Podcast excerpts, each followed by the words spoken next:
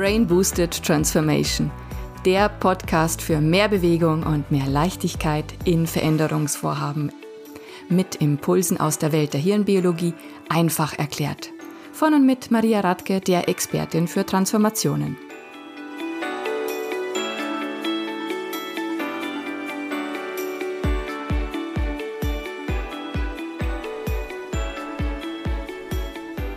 Herzlich willkommen, liebe Zuhörer, zu dieser neuen Episode des Brain Booster Transformation Podcasts. Heute geht es um Ausdauer und Willensstärke. Veränderung braucht Ausdauer und Willensstärke. Ich werde euch erzählen von einer Podcast-Episode von dem Andrew Huberman.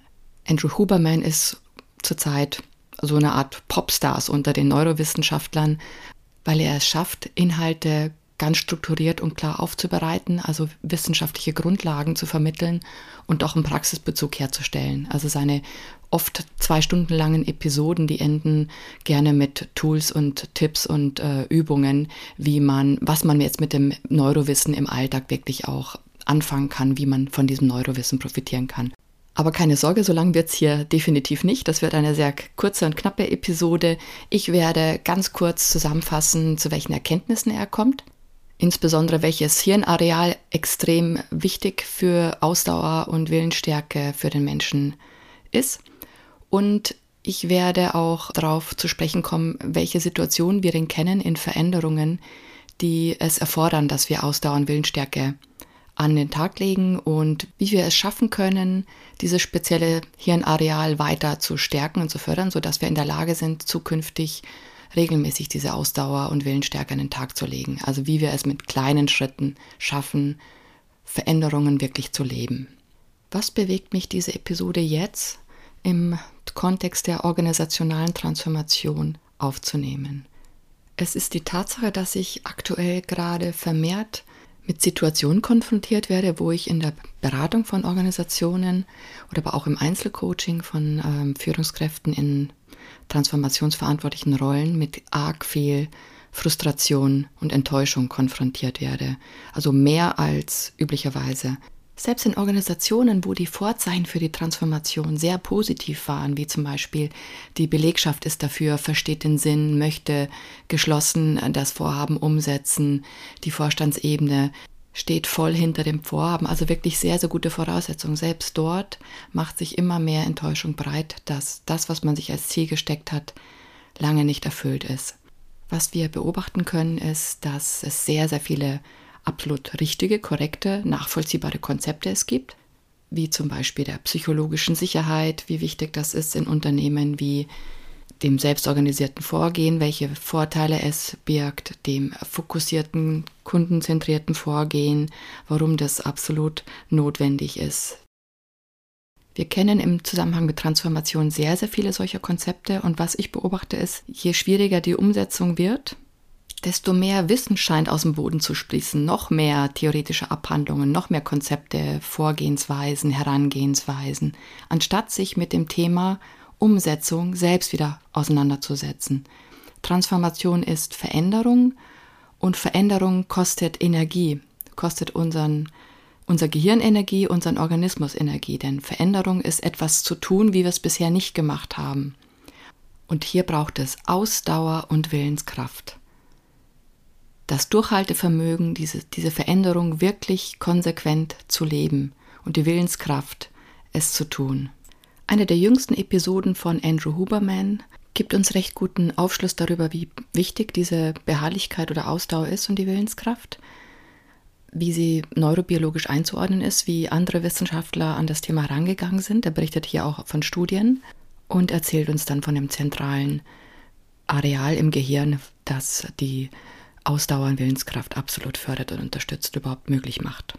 Andrew Huberman ist, wie gesagt, Neurowissenschaftler an der Stanford University in den Staaten und er bringt diesen Content regelmäßig in seinem Podcast Huberman Lab, auch auf YouTube oder auf allen anderen Plattformen. Ich verlinke das hier, die Show Notes zu, zu der referenzierten Episode.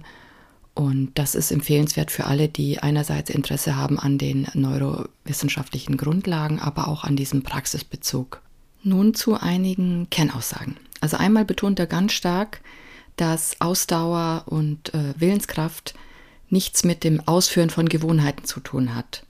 Unser Gehirn möchte ja Energie sparen und deswegen packt es automatisierte Gedanken und Handlungen in unser Repertoire an Gewohnheiten. Und wenn wir aber Ausdauer und Willenskraft an den Tag legen wollen und müssen, dann, weil wir eben Dinge denken und tun, die von diesen Gewohnheiten abweichen. Das heißt, wir greifen in das Standardrepertoire an wiederkehrenden neuronalen Prozessen ein und daher braucht es auch Anstrengung und Energie, dies zu tun. Durchhaltevermögen und Willenskraft sind keine absoluten Zustände, sondern diese befinden sich auf einem Kontinuum. Am einen Ende dieses Kontinuums sind Apathie und Depression und am anderen Ende, was für uns interessanter ist, sind hier eben Grit auch genannt oder eben Ausdauer, Motivation und Willenskraft. Unsere Fähigkeit, Beharrlichkeit und Willenskraft überhaupt zu entwickeln, hängt stark davon ab, wie gut unser autonomes Nervensystem reguliert ist. Ein gutes Gleichgewicht des autonomen Nervensystems ist dann gegeben, wenn die zwei Hauptakteure Sympathikus, Sympathikus ist immer dann, wenn man sich gegen Bedrohungen wappnen äh, soll und aber auch Parasympathikus, wenn man dann wieder in die Entspannung und Beruhigung geht, in die Erholung. Also wenn diese beiden Teile in einem guten, ausgeglichenen Miteinander funktionieren. Das heißt, grundsätzlich bin ich auch ausgeschlafen, ich habe alle meine körperlichen Bedürfnisse erfüllt, esse ausgewogen, bekomme ausreichend Frischluft und bin emotional ausgeglichen. Das heißt, andersrum gesagt, uns würde die Grundlage für Ausdauer und Willenskraft fehlen, wenn wir vermehrt unausgeschlafen sind, uns schlecht ernähren, im Stress sind oder aber auch in emotionalen äh, Notzuständen.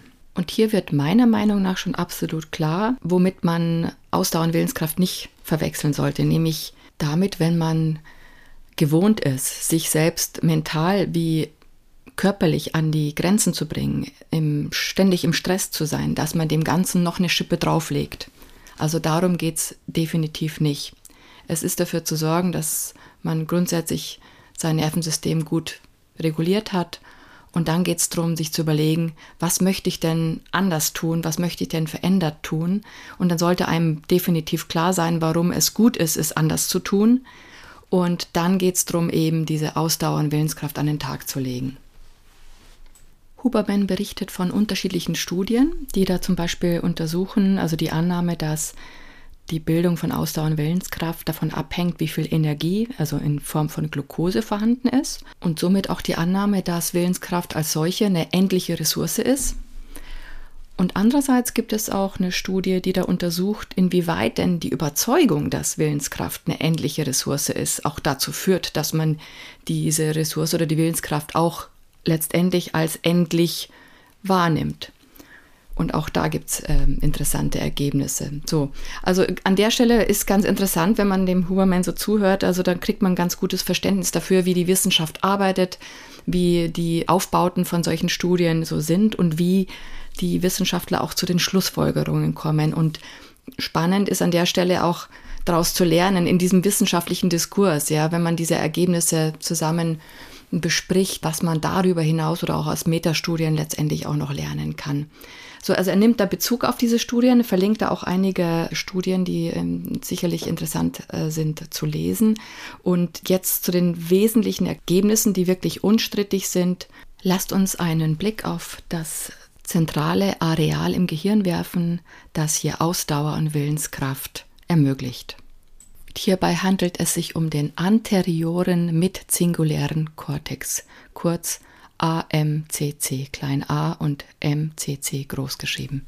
Der anteriore medizinguläre Kortex ist wie ein Knotenpunkt im Gehirn, neudeutsch Hub, der hier Energie und Ressourcen zuweist, um gewisse Dinge zu tun oder nicht zu tun. Der AMCC erhält Input aus unterschiedlichsten Hirnarealen, wie zum Beispiel Arealen, die für die autonome Funktion zuständig sind, für die motorische Kontrolle, das Belohnungsnetzwerk, das für das Setzen von Zielen und auch das Verarbeiten von Impulsen aus dem Körperinneren. Dieses Areal erhält nicht nur Input, sondern schickt auch recht viel Signale in andere Hirnareale. Der anteriore mitzinguläre Kortex ermöglicht Ausdauer und Willenskraft dadurch, dass er Energie und Ressourcen zur Verfügung stellt. Jetzt hatte ich vorhin gesagt, Energie und Ressourcen dafür, dass man etwas tut oder aber auch nicht tut. Denn das ist nochmal ganz besonders wichtig zu verstehen. Wenn wir uns etwas vornehmen, dann passiert das, indem wir bewusst neue Handlungen durchführen oder aber auch bewusst etwas nicht zu tun, etwas nicht zu tun, wie ich es vielleicht von früher gewohnt bin, oder auch etwas nicht zu tun, indem ich mich ähm, nicht von Ablenkungen hinreißen lasse, also wirklich mich überwinde, einem Reiz zu widerstehen. Also entweder ich tue etwas Neues oder ich widerstehe einem Reiz, etwas zu tun. Also diese Ausdauer und die Willensstärke ist dann vonnöten, wenn ich mich innerlich überwinden muss, etwas Neues zu tun oder einem Reiz zu widerstehen. Und für beides braucht es eben Energie. Weitere Studien zeigen, dass dieses Areal auch größer wird, je mehr man es schafft, unbequeme, herausfordernde neue Aktivitäten durchzuführen oder eben sehr starken Reizen zu widerstehen. Das heißt, es stärkt insgesamt dieses Areal und dadurch, dass es gestärkt wird, ist es wiederum für zukünftige neue Herangehensweisen, noch mehr Ausdauer an den Tag zu legen, noch mehr Willensstärke zu zeigen, wiederum förderlich. Also ein in sich verstärkendes Prinzip wird dann in Gang gesetzt. Diese Kompetenz die dann verstärkt wird, also eben Ausdauern, Willenskraft an den Tag legen zu können, die hilft uns in unterschiedlichsten Lebensbereichen. Das heißt, die hilft uns, anderes Verhalten in der Arbeit, in der Transformation an den Tag zu legen, hilft uns, neue Dinge, zum Beispiel ein Musikinstrument zu lernen, neues Wissen zu verinnerlichen. Also in unterschiedlichsten Lebensbereichen können wir von dieser Kompetenz profitieren. Wenn wir dies üben wollen oder diese Kompetenz verstärken wollen, dann schaffen wir das, indem wir wirklich regelmäßig die Grenzen unserer Bequemlichkeit überschreiten und uns diesen neuen Aufgaben stellen oder eben diesen großen Reizen, die uns immer wieder ins Alte ziehen wollen, widersetzen. Und je unbequemer es sich anfühlt, desto stärker bilden wir dann diese Kompetenz aus, indem wir es dann tun. Heißt auf der anderen Seite auch, es würde an der Stelle nicht helfen, neue Aktivitäten vermehrt umzusetzen, die einem sowieso leicht fallen, wo man sagt, da habe ich überhaupt gar kein Problem, das äh, wiederholt umzusetzen.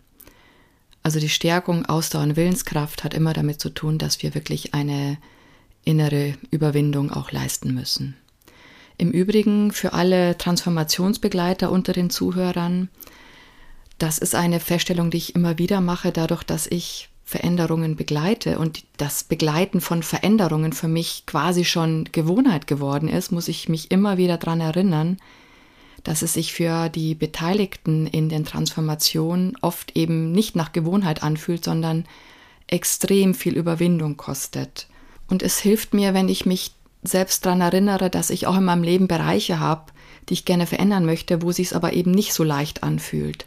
Und wenn ich mir dieses Gefühl mal hervorrufe und mich dann eben hineinversetze in auch Beteiligte von Transformation, dann ist es für mich viel, viel leichter, auch äh, gemeinsam mit den Beteiligten da voranzugehen und auch gute Wege zu finden.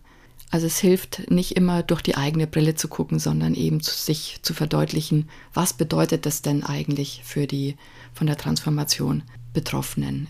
Ist es für sie etwas, wo sie wirklich Überwindung an den Tag legen müssen oder fällt es ihnen gegebenenfalls leichter. Hier hilft es auch, in einem guten Austausch jeweils mit allen zu sein und nicht nur durch seine eigene Brille zu schauen. Wir können die Kompetenz der Willenskraft und Ausdauer stärken und auch üben, indem wir kleine Herausforderungen, wo wir aber einen inneren Widerstand verspüren, regelmäßig durchführen. Und der Huberman nennt die äh, Microsucks. Und das finde ich einen, einen, schönen Begriff, weil das genau erklärt, worum es geht. Es geht nämlich darum, das Wesentliche ist nämlich, es sollte etwas sein, wo man wirklich denkt, nee, das möchte ich jetzt wirklich nicht oder das möchte ich jetzt ganz sicher nicht durchführen, das ist unangenehm oder am liebsten möchte ich jetzt einem anderen Reiz ähm, erliegen. Ja, also im, immer da, wenn wir merken, ah, das wird unbequem, wenn wir etwas Neues machen oder diesem Reiz widerstehen. Und wenn wir diese Herausforderung bewusst auswählen, in einem Bereich durchführen, wo es uns zwar Überwindung kostet, aber wo jetzt wenig Risiko dran hängt, dann können wir das wirklich gezielt auch im Sinne unserer Transformation üben und stärken. Lass uns da mal ein paar Beispiele gemeinsam finden. Ein Beispiel aus der Sicht eines Teams beispielsweise, wenn jetzt die ganz klare Intention ist, dass man sich fokussiert auf die wichtigsten Produkte und Produktentwicklungen und dass man nicht mehr alles, was über den Zaun von der Fachseite geschmissen wird oder vor den Anforderern, dass man nicht mehr alles automatisch mit aufnimmt und Umsetzung verspricht, dann ist die Herausforderung eben auch, dass man sagt, dass man sich überwindet, auch mal ein Nein zu sagen. Und ein Team, was bislang gewohnt war, alle Anforderungen wirklich auch anzunehmen, da darf man ja nicht vergessen, dass die positive Intention dahinter immer war, dass man die Kunden ja glücklich machen möchte. Nur in heutigen Zeiten hat man nicht mehr die ausreichenden Ressourcen, man, man muss fokussieren auf die wichtigsten Features, auf die wichtigsten Produktentwicklungen, die ähm, den meisten Kunden Mehrwert bringen. Und von daher ist der Verstand weiß, man muss fokussieren, aber trotzdem hat man innerlich die Barriere, Anforderung von Kopf zu schlagen, wenn man Nein sagt. So wäre es eine, ein kleiner Schritt, eine kleine Übung, das zu trainieren, indem man einfach sagt, wir nehmen uns unseren Backlog vor oder Sammlung der Anforderungen und führen die erste Bereinigungsaktion durch. Das heißt, in der Bereinigungsaktion könnten wir jetzt gucken, welche Anforderungen haben jetzt wenig damit zu tun oder am wenigsten damit zu tun, wie wir uns mit dem Produkt zukünftig aufstellen wollen und welche Anforderungen wurden in der Vergangenheit auch gar nicht mehr von den Anforderern angefragt. Und dann kann man diese Anforderungen auch rausschmeißen und entsprechend die Meldung an die Anforderer schicken und gucken, wie dann die Reaktion ist, bevor man mit weiteren Bereinigungsaktionen der Anforderungsliste weitermacht. Ein weiteres Beispiel aus Teamsicht ist, wenn man ein, eine Produktentwicklung oder einen Prototypen entwickelt und so frühzeitig wie möglich Kundenfeedback erhalten möchte. Aus der Vergangenheit ist man allerdings gewöhnt, dass man übermäßige Qualität erst sicherstellen möchte. Das heißt, hier haben wir das alte Verhalten, dass man erst 150-prozentige Qualität und Bereitschaft des Produkts sicherstellt, bevor man damit rausgeht zum Kunden und Kundenfeedback einholt. Hier kann es helfen, dass man frühzeitig bei einer gefühlten 80%-Version die Produktentwicklung bereits einem anderen Team vielleicht vorstellt und da schon mal Feedback einholt, sodass man sich innerlich überwindet und die Scheu vor hartem Kundenfeedback verliert. Ein Beispiel aus Sicht eines Mitarbeiters oder auch Führungskraft ist, wenn Menschen gewöhnt sind, dass sie Aufgaben annehmen und nicht Nein sagen können, obwohl das die Kapazitäten definitiv übersteigt und auch zu Lasten einer nachhaltigen Leistungsfähigkeit des Teams oder auch von einem selbst gehen würde. Hier kann ich mir zum Beispiel überlegen, wo kann ich denn ausprobieren, mich innerlich zu überwinden, auch mal zu sagen, nein, jetzt, ich nehme das nicht mehr an, ich habe nicht mehr Zeit, ich kann das nicht mehr leisten, ohne dass ich ein schlechtes Gewissen haben muss. Das könnte im privaten Umfeld zum Beispiel sein, dass man in einer Elternschaftssitzung nicht sofort das äh, Amt des Elternsprechers übernimmt oder an anderer Stelle sagt, zurücktritt und, und anderen aus der Nachbarschaft beispielsweise den Vorrang lässt, gewisse ehrenamtliche Aufgaben auch zu übernehmen. Hier kann man das dann testen und sich innerlich überwinden, bevor man das dann im Organisationskontext auch anwendet. Auch wenn es darum geht, unangenehme Gespräche zu führen, weil man etwas beobachtet im Umgang mit Menschen, sei es jetzt im Team unter Kollegen oder aber auch als Führungskraft mit den Mitarbeitern und andersherum, dass man wirklich unangenehme Beobachtungen zur Sprache bringt. Das kostet die meisten Menschen innere Überwindung und auch hier ist es lohnenswert zu überlegen, wo könnte ich das schon mal durchführen, ohne dass ich hier schon das größte Risiko nehmen muss. Und auch hier könnte man zum Beispiel sich einen Sparingspartner oder auch einen Coach zur Seite holen und da gewisse Gesprächssituationen durchspielen, was auch die meisten Menschen auch schon Überwindung kostet. Was recht häufig in allen Organisationen zu beobachten ist, eine gewisse Teamdynamik, wenn in Meetings einzelne Personen einen sehr hohen Redeanteil übernehmen.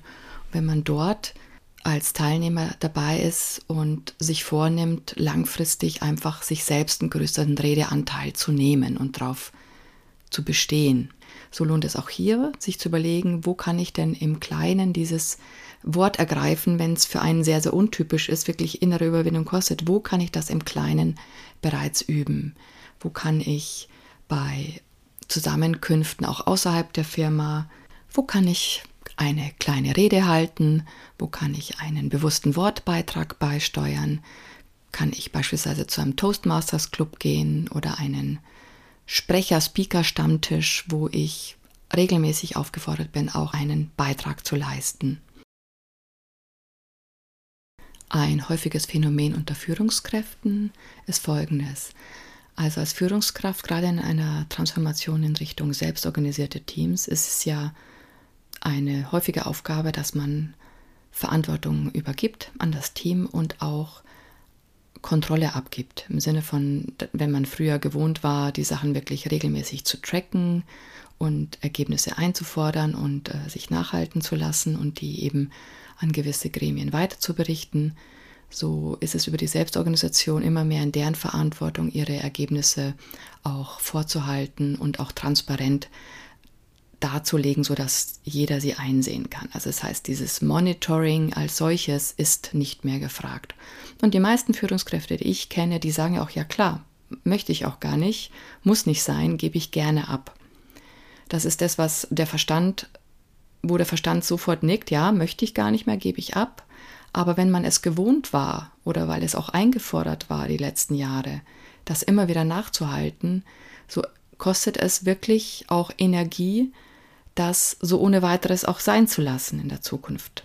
Das heißt, die Überwindung könnte dann eben darin liegen, dass man für den Fall, dass man nicht sieht, wo das Team jeweils steht, welche Ergebnisse geliefert werden, dass man nicht sofort selbst in die Bresche springt, Ergebnisse nachhalten will oder selbst dafür sorgen will, dass gewisse Ergebnisse passieren, sondern dass man anders mit dem Team kommuniziert, dass man sich die Ergebnisse in Transparenz zusichern lässt, dass man deutlich macht, dass man darauf vertraut, dass diese kommen und dass man durchaus auch zum Thema machen kann, dass es für einen selbst ungewöhnlich ist, plötzlich anders zu agieren, dass man das aber durchaus vorhat, dass die Selbstorganisation des Teams gefördert werden soll, aber dass es eben ungewohnt ist. Also es hier würde dann die Überwindung darin bestehen, dass man beschreibt, wie es einem geht in dieser Übergangsphase.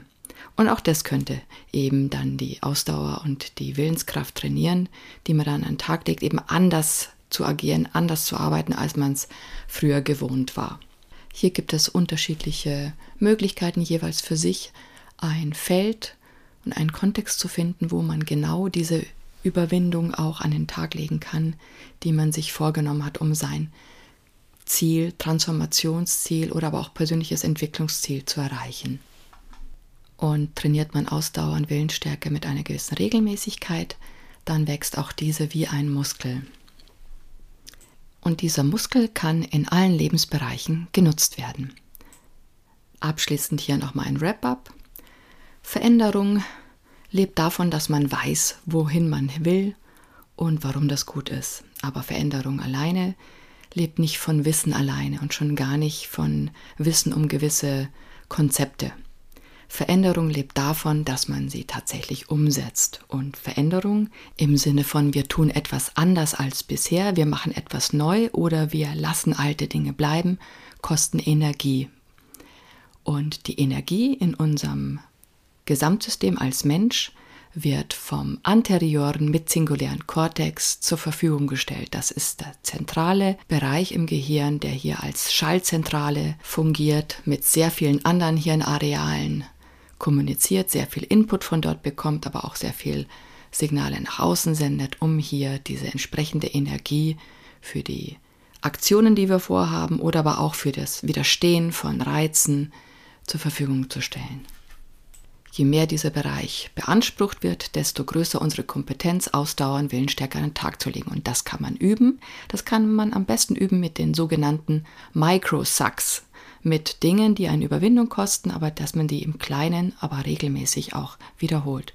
So stärken wir unsere Ausdauer und Willenskraftkompetenz. Das Wichtigste bei allem, was wir tun, ist, dass es gesund ist für unsere Psyche und für unseren Körper dass wir alles, was wir tun, dass es uns stärkt, dass es uns dient, aber auch unserem Umfeld dient. Und wenn ihr noch mehr Impulse bekommen wollt, wie man in die Umsetzung kommen kann, wie man Wissen, theoretisches Wissen wirklich in praktische Transformation umsetzen kann, wie man in Transformation besser in Bewegung kommen kann, dann kann ich euch mein Signature Training empfehlen, das Brain Basics für Transformation.